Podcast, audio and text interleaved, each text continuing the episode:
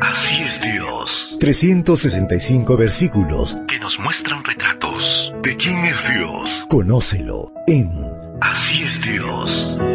Sumérgete en un estudio maravilloso que te mostrará 365 formas para saber que así es Dios.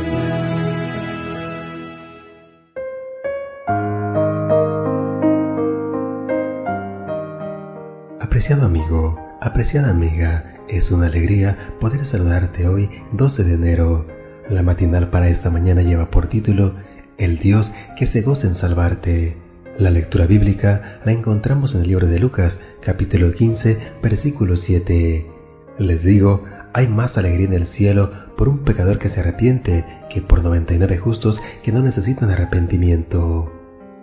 Ese día me encontré con un hermano de iglesia cuyo hijo había muerto en un accidente de tránsito.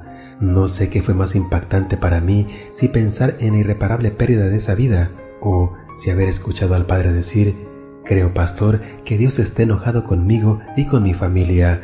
Tal vez es porque últimamente no he estado bien espiritualmente. En los tiempos de Jesús, los dirigentes religiosos enseñaban que había gozo en el cielo cuando el malo era destruido o cuando al pecador le iba mal. De esa manera presentaban a Dios como un tirano que solo ama a las personas que le son fieles. Pero Jesús vino a corregir esos errores, mostrando el verdadero carácter de Dios. Y lo que Cristo dijo en el texto de hoy deja muy claro que lo que el cielo celebra es la salvación del pecador y no su destrucción. Lo que hace que Dios festeje es que uno de sus hijos descarriados decida retomar el camino y reencontrarse con Él. ¡Qué gran gozo es ese! ¿Te gozas tú también por eso? Todavía hoy, Satanás logra engañar a muchos, haciéndonos creer que las cosas negativas que nos pasan en la vida se deben al castigo de Dios por nuestros pecados. Pero el ejemplo de Job demuestra que no es así. El enemigo nos hace creer que una vida de pecado nos descalifica para recibir el favor y la gracia de Dios, y por eso nos cuesta sentir gozo por el pecador que se arrepiente o aceptar que el cielo se goza por nuestro propio arrepentimiento. Aceptémoslo de una vez y para siempre, Dios odia al pecado, pero al mismo tiempo ama al pecador. Reproduzcamos esta fórmula en nuestra relación con nuestros hermanos y aceptemos en nuestra propia vida este aspecto tan importante del carácter de Dios.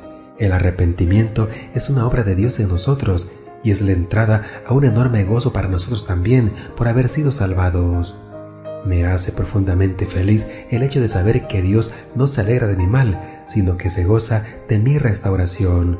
Por eso estoy seguro de que hará todo cuanto pueda para que esa restauración se complete en mí. De esa forma reproduciré en su corazón más gozo que el que pueden producirle 99 justos, y yo mismo rebosaré de gozo, nada mal, ¿Qué te parece? Deseo que el Señor te acompañe en este día y colme tu vida de abundantes bendiciones. Recuerda, mañana tenemos una cita en este mismo lugar, en la matutina para adultos. Ahora lo conoces un poco más que ayer. Más que ayer. Así es Dios. Un retrato pintado en la Biblia que nos muestra su amor, su naturaleza. Sigamos conociéndolo. Así es Dios. Esta fue una presentación de Canaan Seven Day Adventist Church y DR Ministries. Hasta la próxima.